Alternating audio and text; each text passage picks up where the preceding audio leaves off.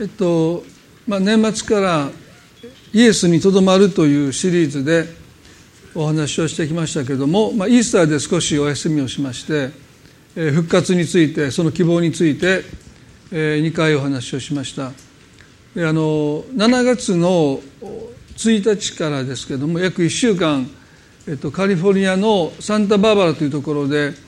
えっと、北米ホーリネスという団体ですね。日本人協会が、まあ、ハワイであったり、まあ、主にロサンゼルス近郊だと思いますけれども合同の収容会がありましてそこで私があの3回のメッセージと1回の、まあ、レクチャーをする予定をしてるんですね、まあ、夫婦で招いてくださったので、えっとまあ、高3一番下の高3の子を置いてですねあの1週間ぐらい出かけていこうと思いますけれども、まあ、そこで3回メッセージの、えっと、テーマとしてこんな旅がしたいという、まあ、私のあの著書の「父となる旅路」のところから多分ヒントを得てそういうタイトルっていうかテーマをくださってですねで、まあ、このテーマに縛られないで、まあ、好きに話してくださいって言われたんですけど、まあ、せっかく、まあ、旅という一つのテーマが与えられたので、えっと、その3回のメッセージを、えっと、ゴールデンウィーク中に、えっと、準備をし始めようと思ってあの準備をしたんですね。で収容会でお話しす前にまずニューライフで話そうと思って、まあ、いつものパターンですけどね、まあ、本を書く出版する前に本の内容をまずメッセージしてで反応見ながら修正するという。まあ皆さんにとってはまあちょっとあのここが良くなかった分かりにくかったって言ってくださればねもっといいメッセージをアメリカのサンタバオでしますのであのまあこのゴールデンウィーク中に 1, 1回分作ったやつを今日お話をしてで来週再来週と2回分3回分話をしてまああのあんまよくなかったらまた考えます。ね、でまああの「父となる旅路」というタイトルで今「夫婦となる旅路」という、えっと、原稿はもう出版社に渡してます。ですね。編集中ですけども。で真の自己となる旅路っていうのももう半分ぐらい書きました。で次キリスト教の霊性の旅路っていうのは今企画中です。まだ書いてもいないんですけど。あの先週 OCC クリスチャンカレッジで講義したのを出版社の人が聞いてくださって「まあ、先生それもやりましょう」まあでもやりましょうって言うけど2冊目まだ出てへんだけどというそんなそんなさっきさっき言ってもまだ編集早くしてくださいっていうちょっとプレッシャーかけたんですけども。まああのなぜ「旅路」というタイトルにつけたかというと、まあ、私たちの信仰の歩みっていうのはまさに天の故郷を目指して私たちがこう旅をしている。霊的な旅あるいはスピリチュアルジャーニーとも言いますね。この先週ヘブルの11章の13をお読みしました。もう一度読んでみたいと思いますけれどもこれらの人々は皆信仰の人々として死にました。約束のものを手に入れることはありませんでしたがはるかにそれを見て喜び迎え地上では旅人であり気流者であることを告白していたのです。まあ、私たちの信仰の先人というかですね、まあ、先輩たちは地上では旅人であり気流者であることを告白していたと聖書が書いてますね。ですから天の故郷を目指して私たちはこの霊的な旅をしている。その途上にあるということですね。そして多くの方はもうその旅をすでに始めています。イエス様と出会って。まあもっと言うならばイエス様と出会う前にもうすでに旅は始まってるんですけどもまあ明らかに私たちがそのことを自覚するのはイエスと出会って救われてそしてただクリスチャンとして日常生活を送ってるだけではなくてねある目的を持って行き先を持って私たちがこの人生を歩んでいるんだということですね。まあ、そういう意味で私たちの信仰の父であるアブラハムの旅を今朝取り上げたいと思います。私たちの霊的な旅スピリチュアルジャーニーの本質というものがこのアブラハムの旅の中にま凝縮していますそれもこの創世記の12章の一節の中に大切なことがいくつか記されているように思いますね。それでは創世記の12章の一節。主はアブラムに仰せられた。あなたはあなたの生まれ故郷あなたの父の家を出て私が示す地へ行きなさいとおっしゃる。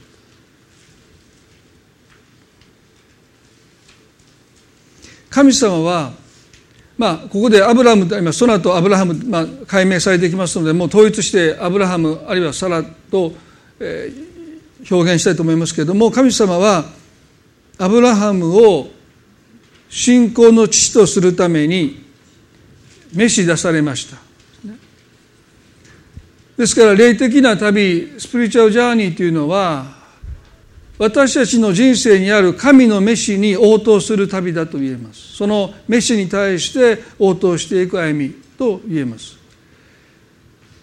私たちが私たちになっていく旅です。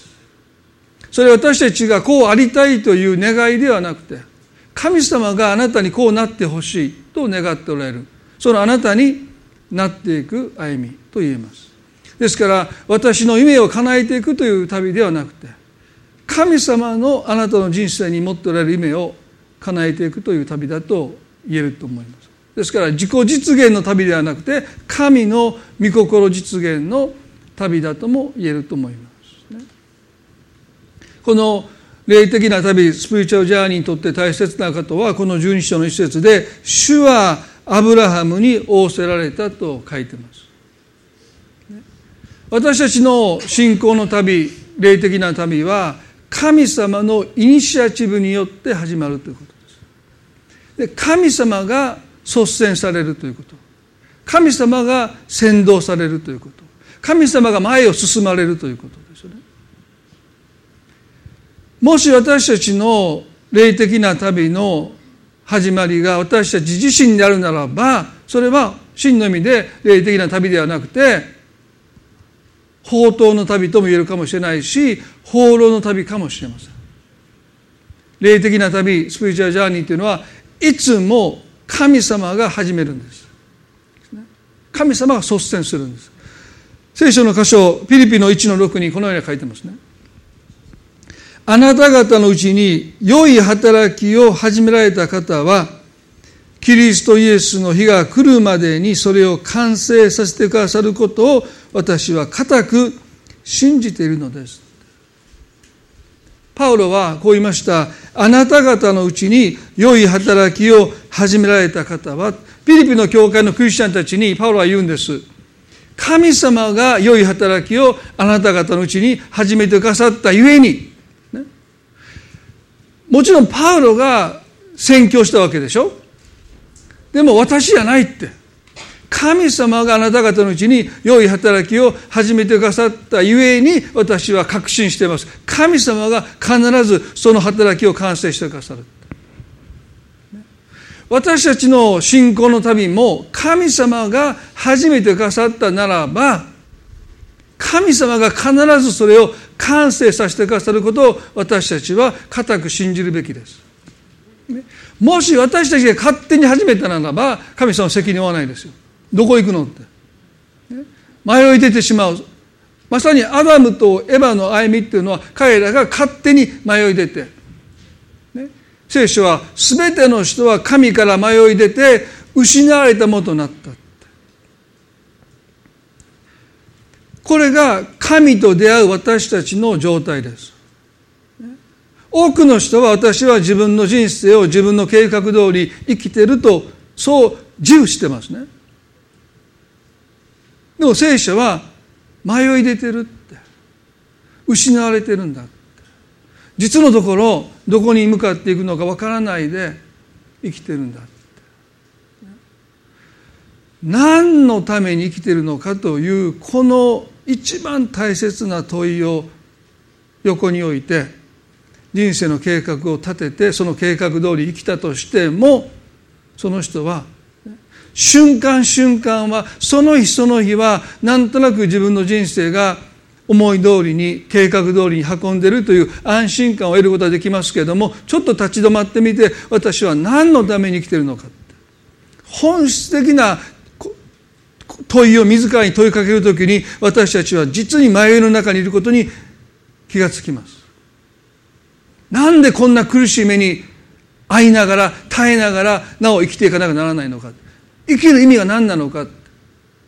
本質的な問いに私たちは答えを出せないでいる。そのことに直面したくない。それを認めたくないのでたくさんの計画を立ててとりあえず計画通り生きることによってその一番肝心な問いに向き合わないで生きようとしているのが多くの人の生き方だと思いますね。パウロはあなた方のうちに良い働きを始められた方。神様が私のうちに良い働きを始められた。もっと遡って言えば神様が私に命を与えてくださった。アルファでありオメガである神様。私の初めそれを神様が始めてくださった。そのことを私たちが確信するならば神様が必ず責任を持ってそれを完成させてくださることを私たちは信じることができるんです。ですからヘルルの12の2ではねこのように進められています。信仰の創始者であり完成者であるイエスから目を離さないでいなさい。イエスはご自分の前に置かれた喜びの上に恥ずかしめもものともせずに十字架を忍び神の御座の右に着座されました。信仰の創始者であり完成者であるイエスから目を離さないでなさい。私たちが信仰生活で時に予期しない出来事に直面してうちに飲めされそうになって、まあ、パウロはある箇所ではもう倒されてもと書いてますね。でももう一度彼を立ち上がらせたのはこの旅がこの歩みが神によって始められたんだという確信。そして神がそれを必ずこんなところで終わらせない。必ず完成させてくださると。その確信が彼をいくら倒されても彼を立ち上がらせた確信です。そして皆さんの中にその確信があるならばこれからの人生どんなに行き詰まってもいや倒れることがあったとしてももう一度あなたを立たせるもう一度あなたを生きる力をあなたに与えるのは神様が良い働きをあなたの中に始めてくださりそれを完成させてくださるんだという確信です。その確信を私たちは深めながら強めながら生きていきたい。この創世記の12章の一節にもう一度戻りますけれども主はアブラムに仰せられた。あなたはあなたの生まれ故郷、あなたの父の家を出て、私が示す地へ来なさいと言いました。で、ここでまず、旅にはですね、必ず旅立ちが必要ですよね。父の家を出なさいと言いました。まあ、出なければ旅は始まらないですよね。まあ、ある人はね、もう旅なんか行かなくて、あの旅行者の旅のパンフレットがあれを見るのが趣味な人いるんですよ。あればっか集めてる人いるんですよ。そんなに行くのかいやこれ見てるのが楽しい。もしそういう方いたらごめんなさいね。あのディスってるわけじゃないんですよ。もうなんかいっぱい集めてね。ほんでコーヒー飲みながらそのカラーの行った気分になってもう得した気分。すごい。その人一番いいですね。もうゴールデンウィーク中にもうどこも行かないでもうパンフレット見てお城見ドイツのお城見てねヨーロッパのああもうそれで満足。まあそれだと旅をしたとは言わないですよね。やっぱり旅立ちが必要です。神様はアブラハムに父の家を出なさいって言いました。で聖書学者はこの箇所を、まあ、いろんな解釈をするんですけど一つは父親から経済的精神的に自立するためだと言います。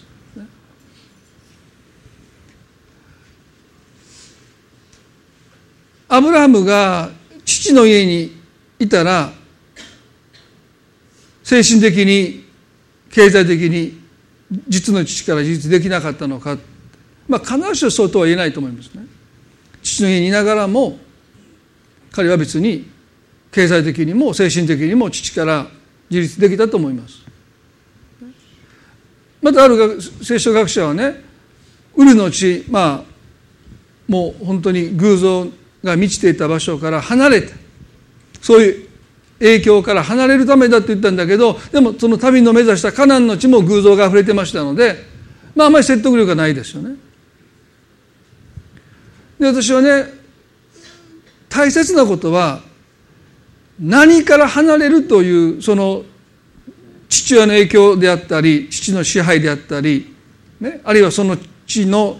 異教の神々の影響力かというよりも離れるという行為そのものがとっても意味があるんだろう。離れるということ。その一つの行為。それを選択するということ。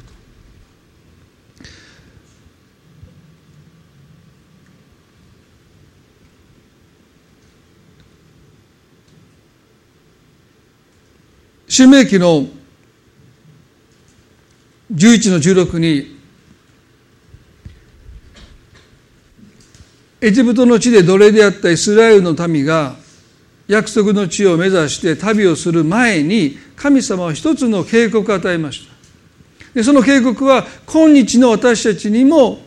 とっても大切なことを教えます。新明記の11の16で気をつけなさいとあります。注意しなさいって。しっかりと注意を払いなさい。何に注意するかというとここに書いてます。あなた方の心が迷い横道にそれて他の神々に仕えそれを拝むことのないようにと言いました。ね。旅において私たちが道に迷ってしまう。それは心の迷いに原因があるんだって。ですから人生に迷うということはまず私たちは心において迷いを経験してるんですね。ですから気をつけなさい。あなた方の心が迷いと書いてます。そして横道にそれて異教の神々の影響の中にあなた方が陥っていくイスラエルの民は、絶えず心に迷いを持っていたと言えます。結果として彼らはいつも横道にそれてそして異教の神々に従っていった。どうしてかそれはね異教の神々の声の方がはるかに大きいからです。神様の声は小さくて私たちが聞こうとしない限り聞こえてこないんですよね。でも異教の神々の声は大きな声ですよ。これをしないと大変になるよって。恐れを伴った声です。まあ前皆さん何言いますよね。僕本屋に行って一番嫌いなのは何歳までにという20代までにしておくべきこと30代までにしておくべきこと40代までにしておくこと。あの本もう大嫌いなんですね。でも何でかと読んだらもうそのその時に全然やってないこといっぱい書いてるから。もう手遅れですよね。もうもう今50今年今年で55でしょ？もうもうもうそんな本いらんってもう。もうなんかねもう駆り立てるんですよね。この世の声は。もうそんなしてて大丈夫って。ね？でも神様の声はね本当に私たちが静まって主よお語りくださいと言って私たちが聞こうとしない限り私たちは聞き取れない。だからもし私たちの心に迷いがあるならば私たちはやがて脇道にそれてそして大きな声に従っていきます、ね、マジョリティです。多数の声です。みんなそうしてる。その声ははるかに大きくて強力で私たちはその声にやがて従うようになっていくんだ。まあ私の一つのね悪い癖は目的地があるでしょ？であんまりちゃんと調べないでいってこの人絶対私が行こうとしているところに向かってるって勝手に思ってその人についていくんです。うちの奥さんいつも怒られますそんなん分かるわけないやん。まあ実にあの私の兄弟で名前言いませんけど大学受験の時にね誰か言いませんよ。内緒にしててくださいよ。目の前にいる学生が自分と同じ大学に受験に行くと思ってその人について行って行った違う大学やったという。受け入れなかったんですよ。言わないでくださいね、まあ、書いたのどっかで聞いて耳にして兄貴なんでそのこと言うんやって言うけど、まあ、5人のうちの誰か。私じゃないんですけどね。それ聞いてびっくりしましたよ。自分で調べていけって。ね。きっと彼も同じ大学やって。なんかね持ってたみたいですねその紙をね。でついていったら全然違う大学でもう時間儀礼でした、ね、多分その大学受けてた通ってたと思うんですよ、ね、まあどうでもいい話ですけど。私たちの中にそういうね、まあ、羊に例えられてるとそういうことなんですよね。基本的に方向感覚がないので、ね、きっとこの道だって思う道が必ずしもそうじゃないですよね。そして基本的には大きな声に私たちはついつい従っていってしまう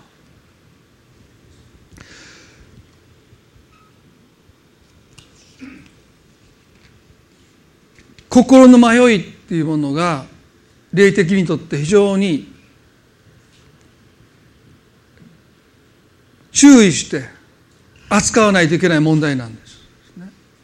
いや誰しもが心に迷いがあるんだ、まあ、そうかもしれません。でも今日は霊的な問題としての心の迷いですね。まあ、何を食べようかななんていう迷いはもう何でもいいです。そんなことはまあいいんですね。霊的な問題として心の迷いというものがありますジェームス・フーストンというリージェントの霊性の神学を教えていた方がですねこのように言いました私たちのほとんどに欠けているもの、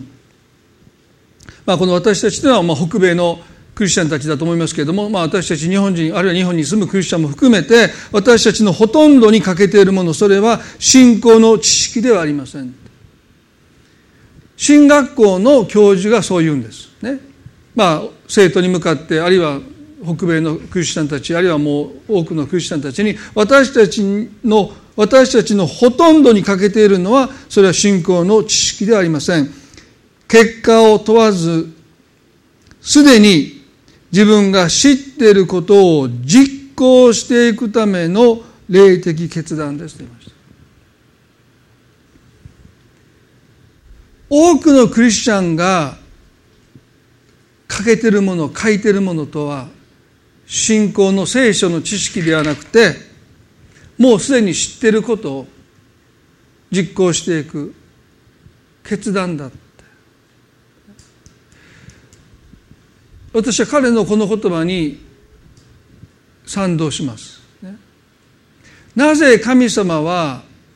アブラハムに父の家を出ることを求められたのか。父の影響から離れること自立することを促すことも含まれていると思いますしウルの地区にあったあの異教の影響しがらみから影響力から離れるという一面もあったと思います。でもそれよりも何よりもまず彼自身が自分で決断するということ。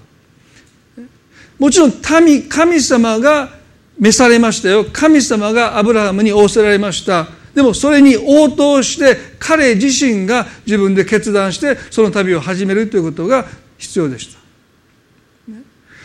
イスラエルの民は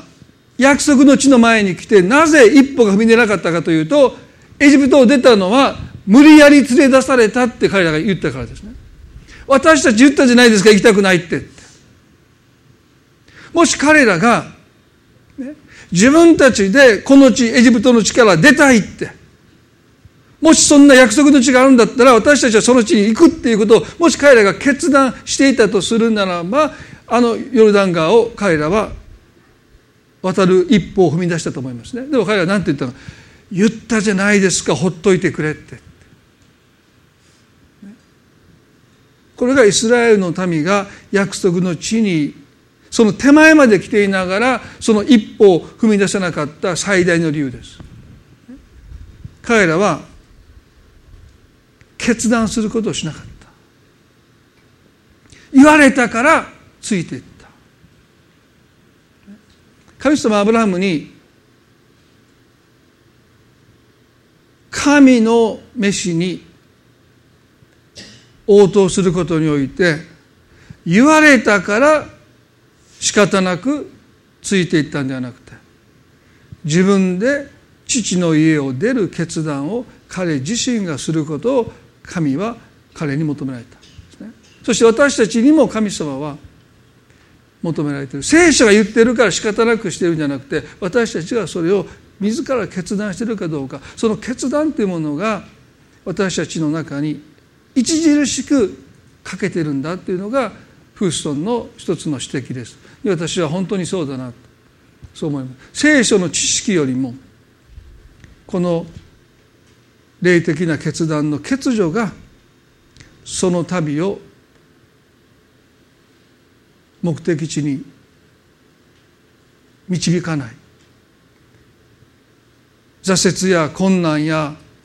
問題の前で私たちの足を止めてしまう一番の原因じゃないかな。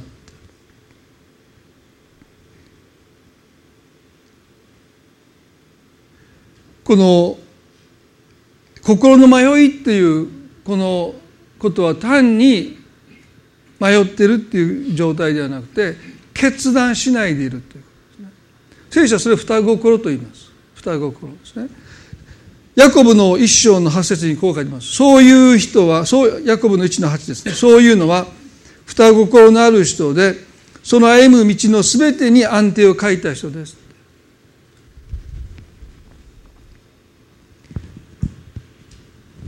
残りの時間この双心について少し考えたいと思いますね。聖書の中で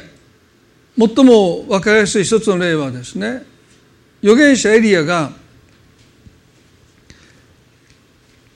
バールの預言者450人アシュラの預言者400人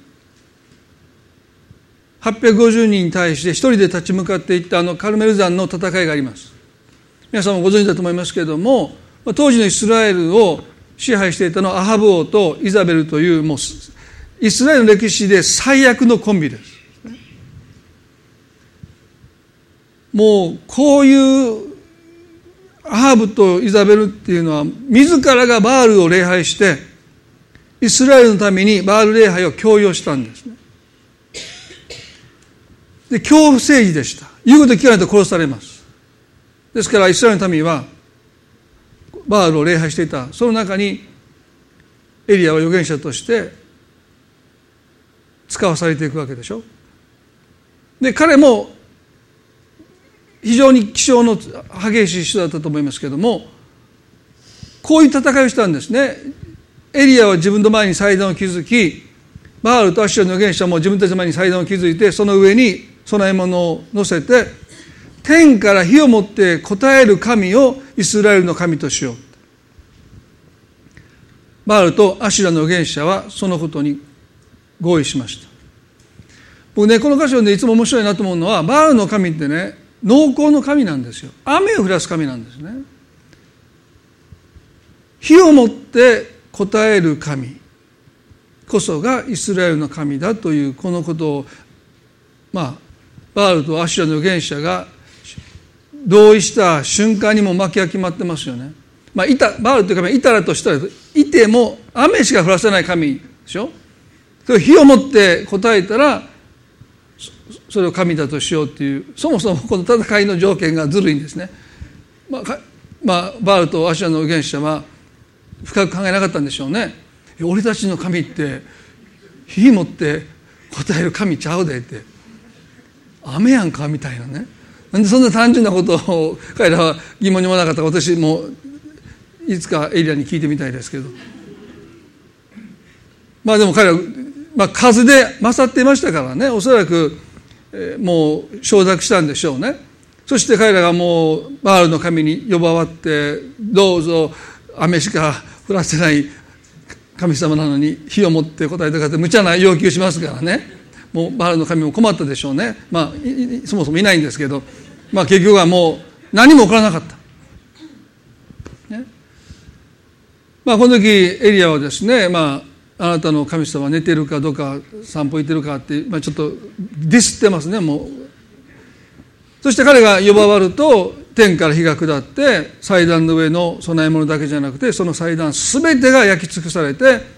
ね。民はイスラエルの神はまさにエリアの神。アブラハムイサクヤコブの神だと言いました。でもねその前にね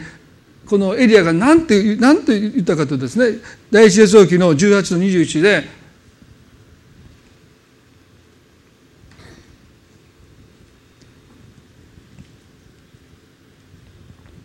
エリアは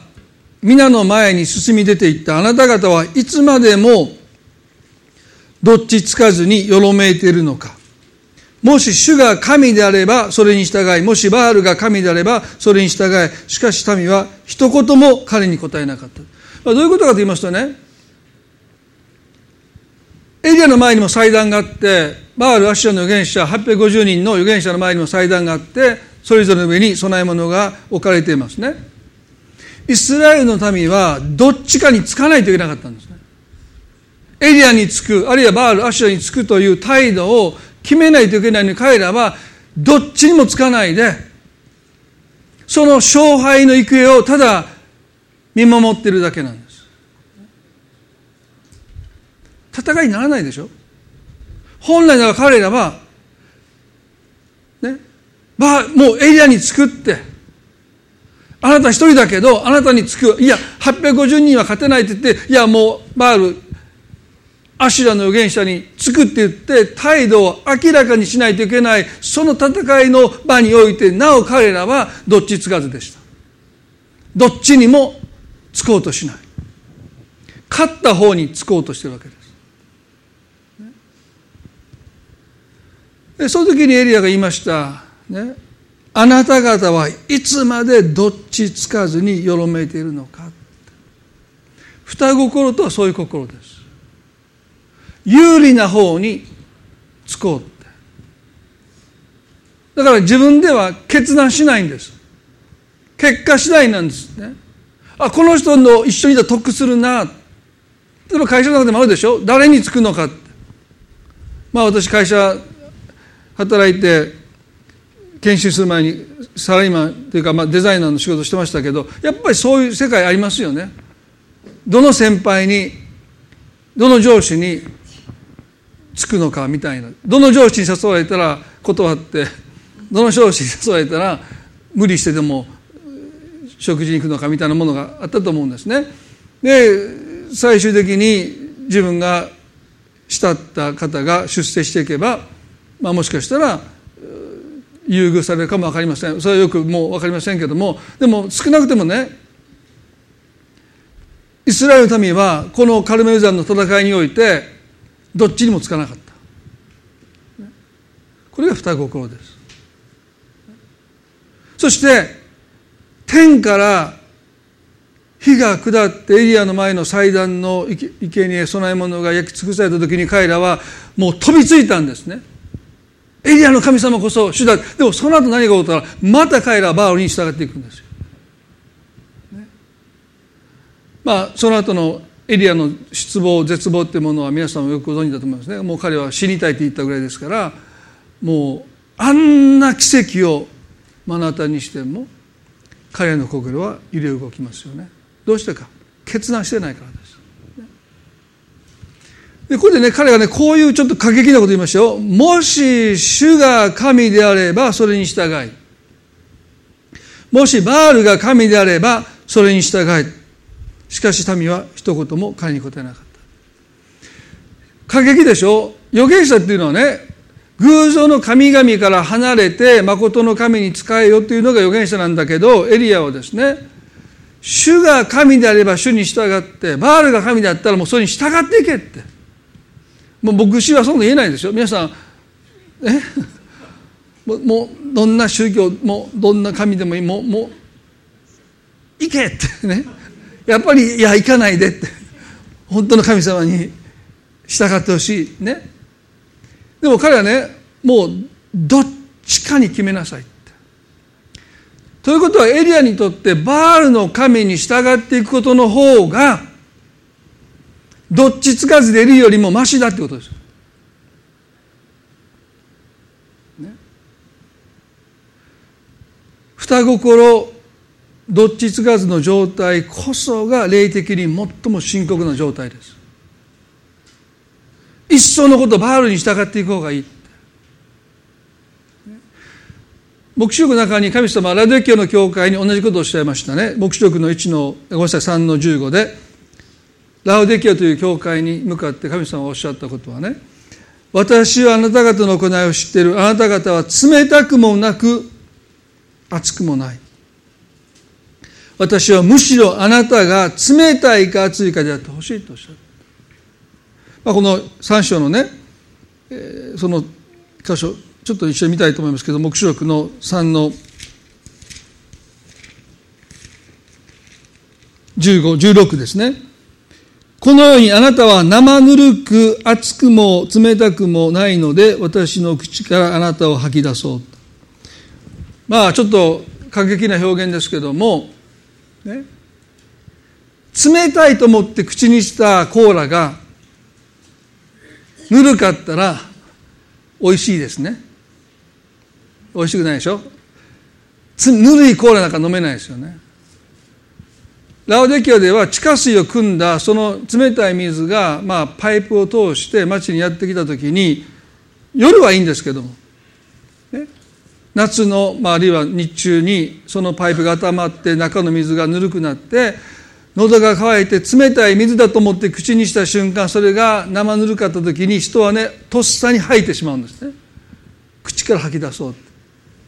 ね、神様おっしゃった。あなたは生ぬるいって。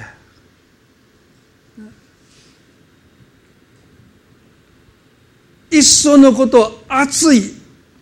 熱いのも大変ですよ。冷たいとも熱かったらね。そうそれちょっと大変なんだけど。でも、まあ、熱いかもう冷たいかどっちかにしてほしい。態度決めてほしいどうしてか。神様は私たちの心の向きを変えることはいとも簡単になさいます。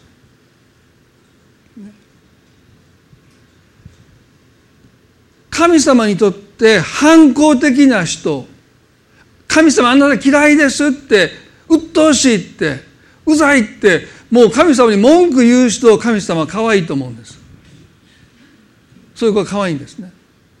どうしてか。心の向きを変えることは神様にとって簡単なことなんです。ダマスコに向かうサウロですね。クリスチャンを捕らえて迫害してね。牢に投げ込もうとして殺意に燃えてですよ。ダマスコに向かっていくそのサウルと神様出会ってくださって180度彼の心を変えてくださってキリストの人にしてくださった。ね。彼の心の向きを変えることは神にとって問題じゃない。問題はその人が決断を下さないという。どっちつかずにいる人を神は扱えない。どっちつかずの人の心の向きを変えることはできない。だからかえっても熱いか冷たいか神に従うかバールに従うかあなた方は心を定めなさい。そうするならばもしバールに従っていったとしてもその心の向きを変えることは神様にとってそんなに難しくない。んですでもいつもどっちにつこうかな。勝ち組に乗っかろうとするその心を神は扱えない。その心の向きをご自身に向けさせることはできないですねすなわち双心は神を品定めしているからです。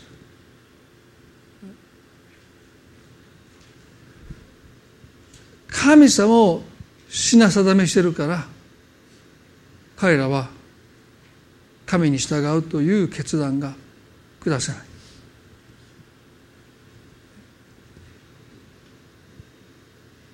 もし私が信用できないと思うならばどうぞバールに従いなさいって言うんですよ。すごいことですよ。でも本当に私のことをあなたが信頼できなかったらもうあなたが信頼できると思うものに従う決断をしなさいって。もしあなたがそうするならば私はあなたの心を私に向けさせることはあなたが思う以上に簡単なことだって。あの宝刀息子だって。父の家を出る決断をしたゆえに間違った決断ですよ。でも彼は父の家に帰る決断も自らします。兄がどっちつかずですよ。なんか言いたいことあんの？ないです文句あるだったらもうはっきり言っていやもう何の文句もないです。この心扱えない。そうそしたら言わせてもらいますって。いう方が扱えるんですね。皆さん私たちはこの信仰の旅をしていく上で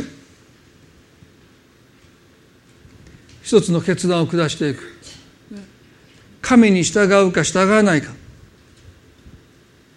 この方に人生をかけるかかけないか。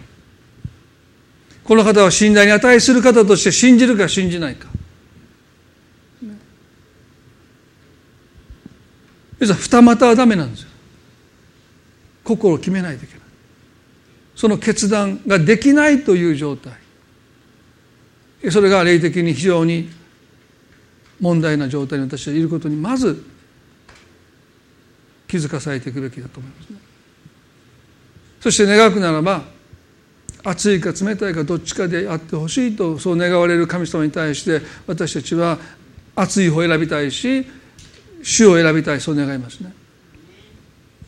もう一つ私たちにとって扱わないといけない問題があります。ヤコブの先ほど見しました一章の8節の前に6節7節にこうあります。ただし少しも疑わずに信じて願いなさい。願う人は風に吹かれて疑う人は風に吹かれて揺れ動く海の大波のようです。そういう人は主から何かをいただけると思ってはなりません。そういうのは双心のある人でその歩む道のすべてに安定を書いた人です。ここでヤコブの1の6で少しも疑わずに信じて願いなさいと書いてます。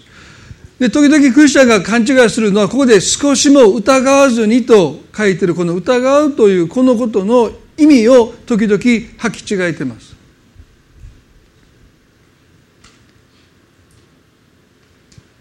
文字通り言うならば、神様に対して一切の疑いを持ってはならないってヤコブが言ってるかのようですね。でもそんなことありえないですよ皆さん。神様はアブラムにこう言いました。私が示す地に行きなさいと言いました。すなわち行き先を告げなかったんです。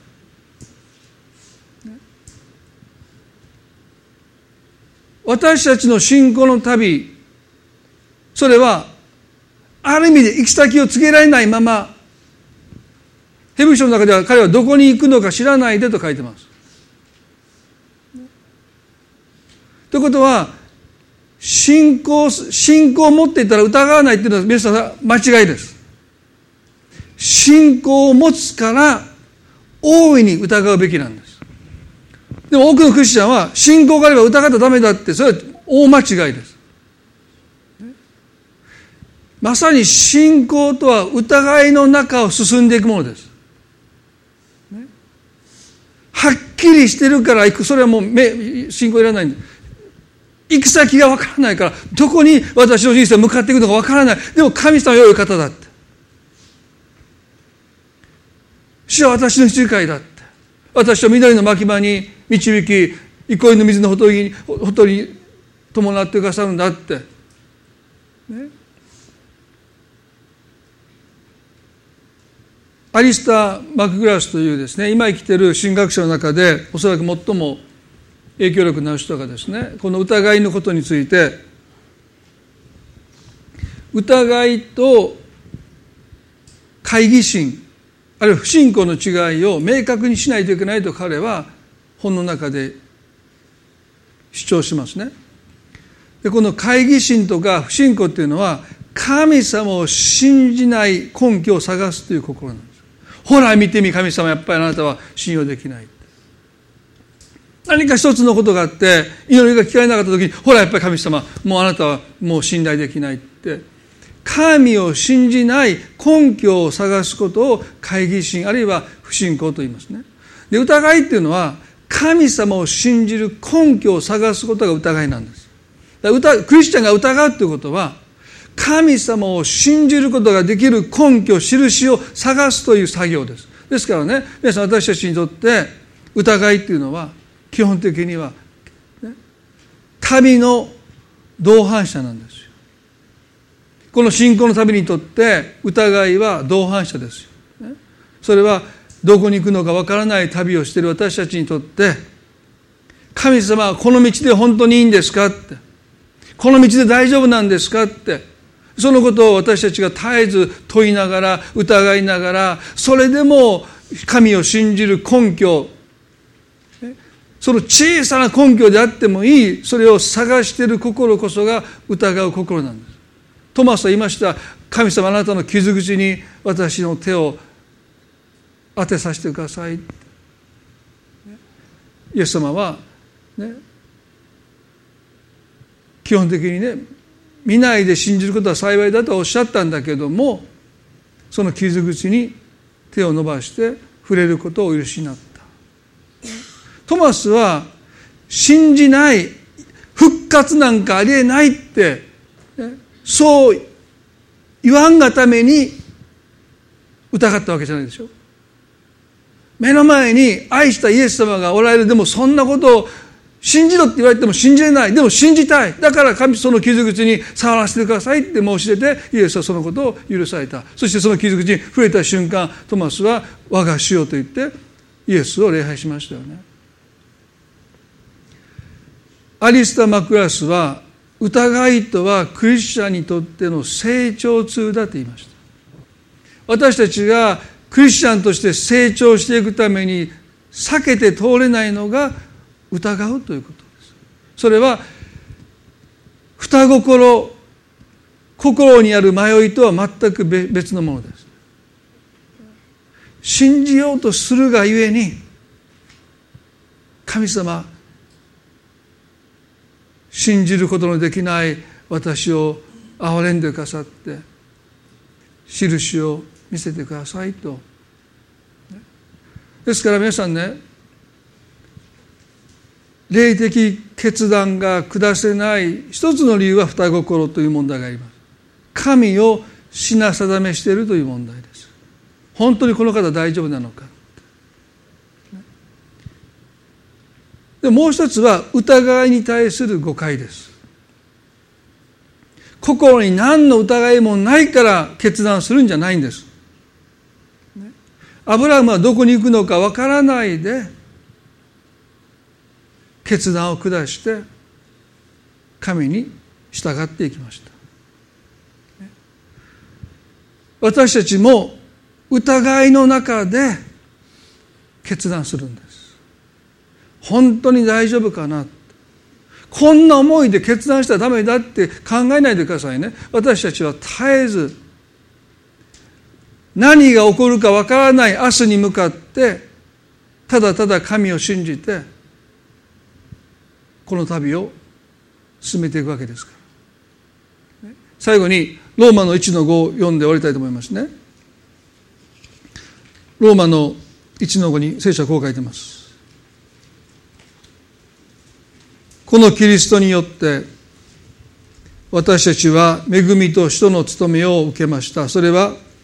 皆のためにあらゆる国の人々の中に信仰の従順をもたらすためですとあります。ローマ書の目的はこの一章の五節のこの信仰の従順に尽きます。パウロは私が使徒として召されたのはあらゆる国の人々の中にこの信仰の従順をもたらすためだこの信仰の従順とは何でしょうか？疑いつつも決断して神に従うという決断をしていくというそれが信仰の従順です。その積み重ねが私たちが私たちの人生にある神の飯に応答する歩みそのものでありますし私たちが本当の意味で私たちになっていく。その歩みそれが信仰の従順。よくわからないけど確信は本当にあるかと言われたら胸を張って100%あるとは言えないけど。いや疑いがあって、ね、どうなるかわからない。大丈夫かな？そんな思いが心にありますけども。それでも、ね、決断していく。神は私にとって良い方だって。私の羊飼いだって。その決断をしていく人たちこそがこのヘブルの十一章の人たちです。そしてそういう決断をしていく人たちに私たちもなっていきたい。疑いがないから決断するんではない。そしていつまでたっても私たちは決断することはできない。どっちつかずにならないで私を信じるか私に背を向けるかどっちかにしなさいと神がそうおっしゃる。私たちは神様を信じるというその決断を今迫られているんじゃないかな。皆さんの人生の中でイエスを信じるっていう決断は大きな決断であったと思います。でも今あなたの人生のある意思決定においてどっちつかずになったまま神に従うのか背を向けるのかその態度を決めかねて物事を見て総合的に判断して勝ち組に乗っかろうって世の中の方に行く世の中の知恵世の中の価値が私を祝福してくれると思うならばそっちにためらいもなく行こうって、ね、コミットすることをどこか控えてどっちつかずにいるならばその歩みこそが最も安定を欠いた歩みになっていくんだって。もし私たちが神に従う決断をするならば主が私たちの歩みを確かなものにしてくださるというのは聖書の約束です。で私たちの目の周りの状況はいつも刻々と変わっていきますよ。でも神様が私たちの足の歩みを確かなものにしてくださるときに私たちの人生は安定した歩みになっていくんだ。一言お祈りしたいと思います。どうぞ目を閉じたまま。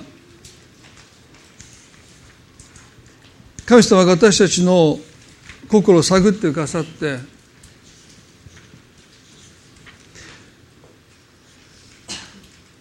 神様を品定めしてるなんていうのは思いもしていなかったけど言われてみればそうかもしれません本当にこの方は大丈夫なのかな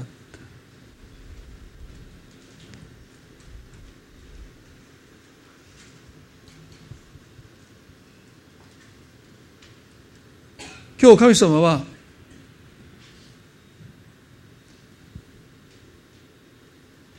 決断を下すこと。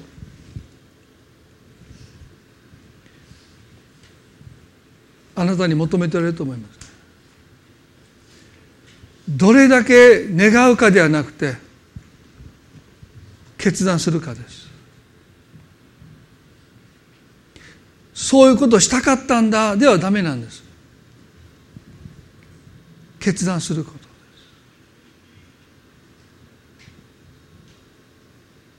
あなたの願いはあなたの人生を前に進めることはできないです。決断が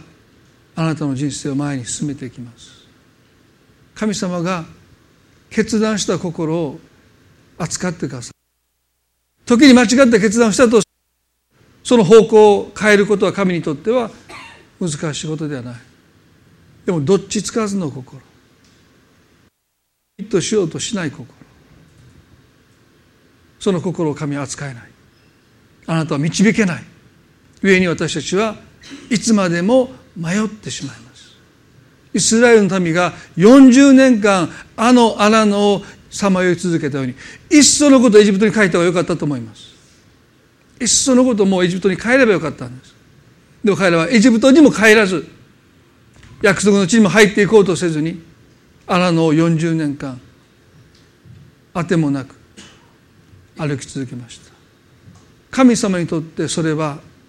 扱えないんですね。彼らはそこで生涯を終えていった。今日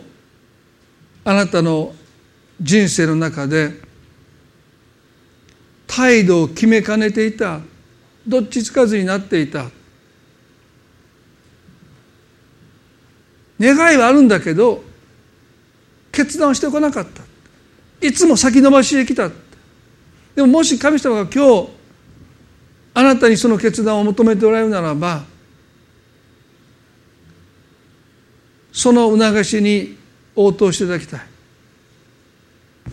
主はあなたを力強く導いてくださいます。あなたのうちに良い働きを始められた方は必ずやその働きを完成させてくださるんです。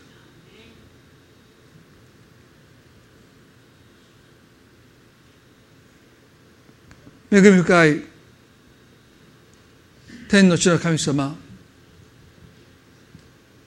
私たちの心を探ってください。私たちはあなたを品定めしているんでしょうか？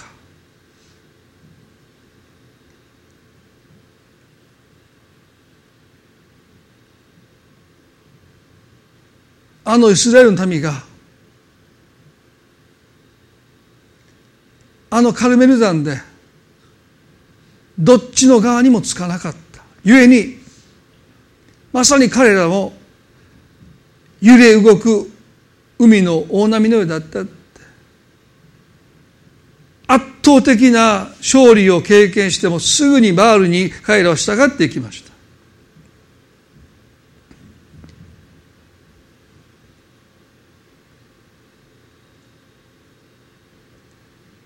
あなたを信頼する。あなたにかけてみる。あなたにもうより頼む。その決断をあなたは待っておられます。強要なさいません。神はアブラハムにも強要なさいませんでした。もしあなたがそうするならばとおっしゃった。私はあなたを大いなる国民の父とするとおっしゃった。もしあなたがそうするならば。神様は今日も今も待っていてくださる。どうか私たちが自ら決断して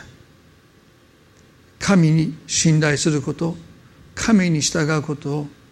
選び取らせてください。あなた方のうちに良い働きを始められた方はキリストイエスの日までにそれを完成させてくださることを私は固く信じています。私たちの人生があなたの御手の中にあってあなたが必ずやそれを完成させてくださること。どんな試練があってもどんな困難があっても倒れてももう一度私たちを立ち上がらせるその力はこの確信にあります。どうぞ主よ今日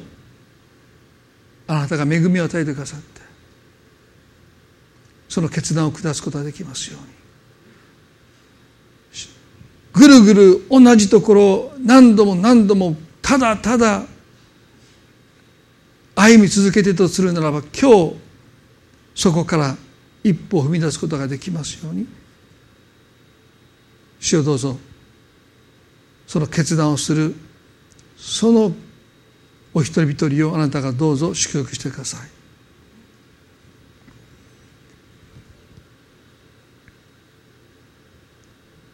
今日のこの礼拝を感謝し愛する私たちの主イエスキリストの皆によってこの祈りを見舞いにお捧げお捧げいたしますそれでは皆さんどうぞ立ち上がっていただいてご一緒に賛美を捧げたいと思います。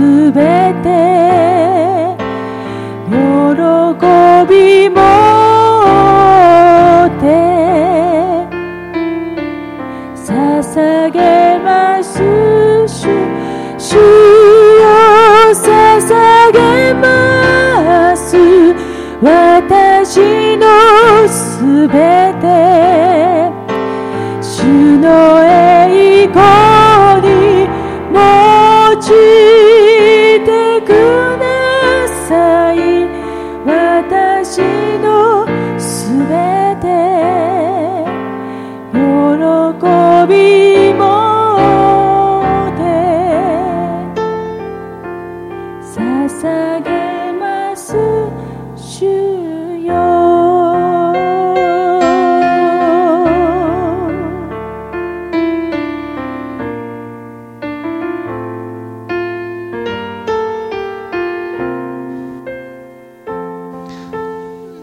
ひ皆さん静まる時をもって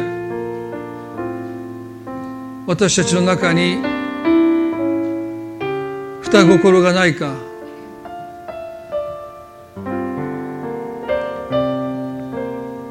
そのことを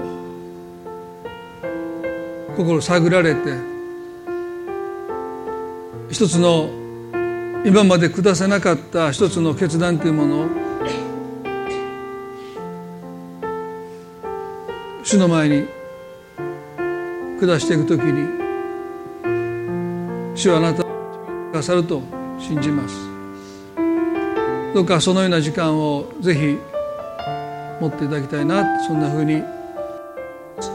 それでは少し着席していただいて書いてますけども、えー、川本さんと小倉さんと亀田さんがですね、今日の礼拝が、えっと、最後ということで、私たち祝福してあの送り出したいと思います。その前に少しねあの、まあ、ご挨拶というか、えっと、この礼拝の中で、まあ、できたら時間を持ってえー、少しお話していただいたとみんなでですね、えー、これからの歩みが守られて、まあ、祝福されて導かれていくことをですねあの一緒に祈って祝福して送り出したいなというふうに思いますのでちょっと前の方に大丈夫ですか？もうおいで、はい。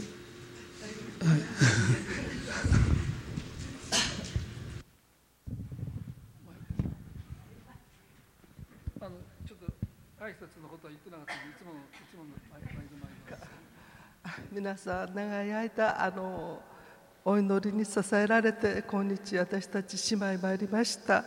あのちょうど20年ぐらい前にここの教会に寄せていただきまして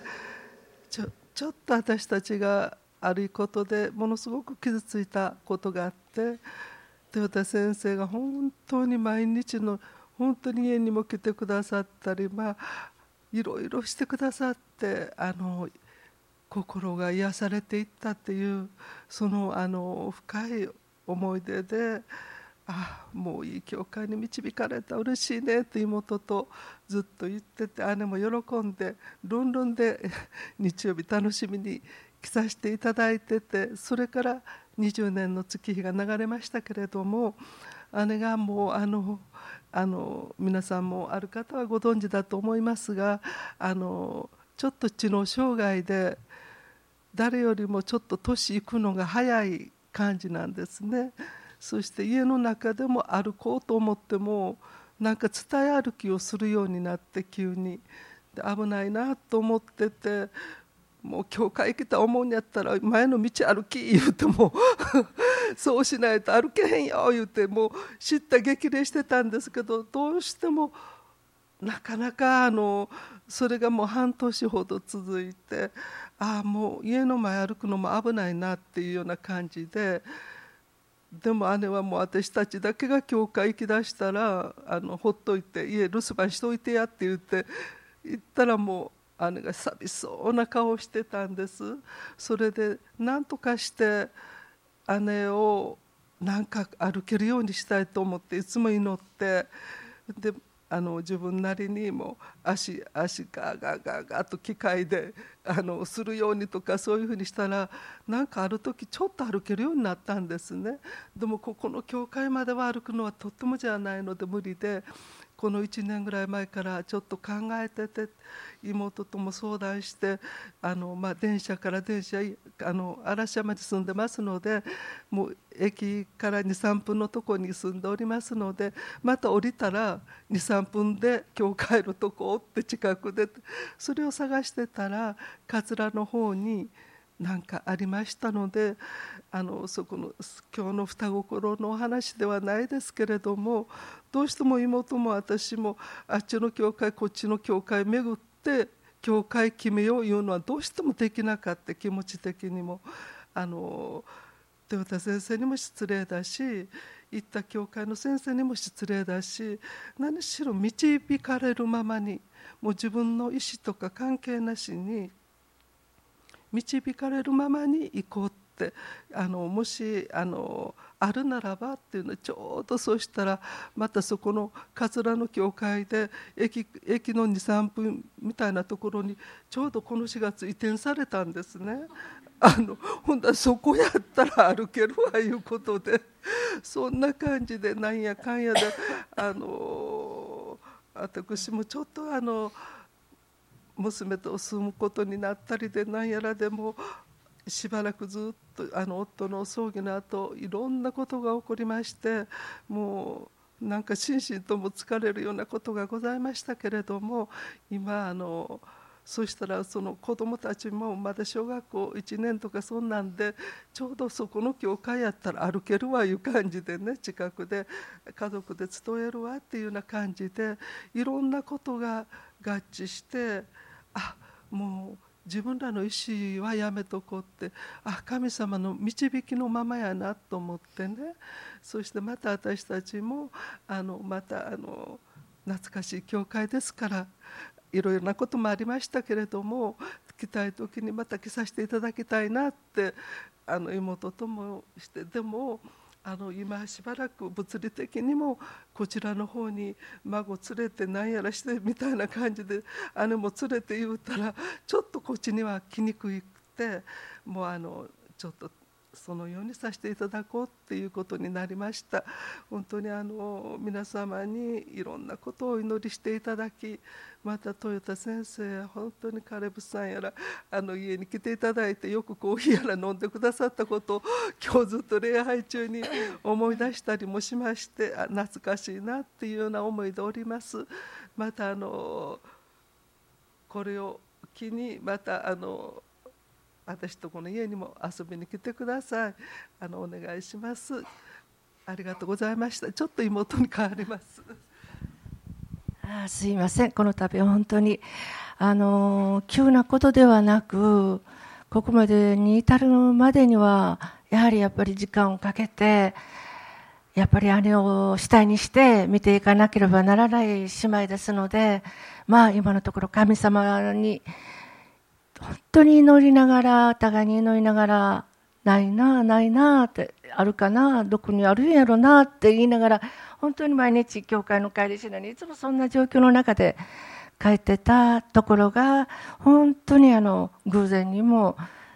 間近なところであの本当にあの安らぎのある教会を私たちが見つけられたことは姉にとっても私たち姉妹にとっても本当にいいところを神様が導いてくださったって本当にそのことはもう痛切に感じることができました。でまたあの私は本当に姉も一緒なんですが二十数年21年20年21年とこの教会に携わっていろんな人生私の人生の中に凝縮したものがいっぱいあって豊田先生には本当に祈っていただきまた個人的に皆さんにあの涙して祈っていただいたことがもう本当に私はもうたくさん数ある祈りの中に本当に思い起こされて私は幸せやったって思ってこの教会を去ることが本当にあの心の迷いも確かにあります。でも本当に今日の豊田先生のメッセージないですが意を決してなければ進められなかったっていうまた進みたいというこの思いを忘れないでこれから私たちどこまで生かされるか分かりませんがあの生きていきたいと頑張っていきたいと思っておりますのでまたこちらの方にもまた寄していただけることが多分にあるかと思います。その時にはまた皆様によろしくお願いいたしますあ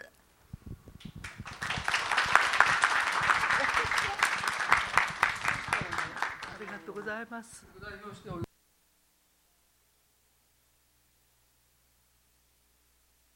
であのこれからの、えっと、お二人の歩みがね祝福されるように、えー、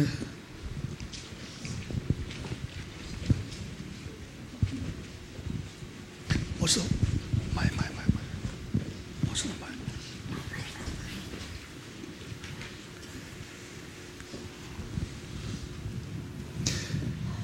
恵み深い私たちの天の父なる神様今こうして川本さん小倉さん亀田さん本当に三姉妹として二十数年前にこの教会に展開され本当に小さな群れではありましたけども共にこの時を過ごすことができたことこの働きに一緒になって携わってくださって祈りに覚えてくださり今日まで本当に歩んできてくださったこと神様どうぞあなたがその報いを用意していてくださることを信じます。近くの教会に通う中にあってどうぞ良い出会いがあり祈り合える信仰の友が与えられて素晴らしい教会生活を備えてくださることを信じます。また娘さんまたそのお孫さんたち共に礼拝に集えることもあなたの御手の中にある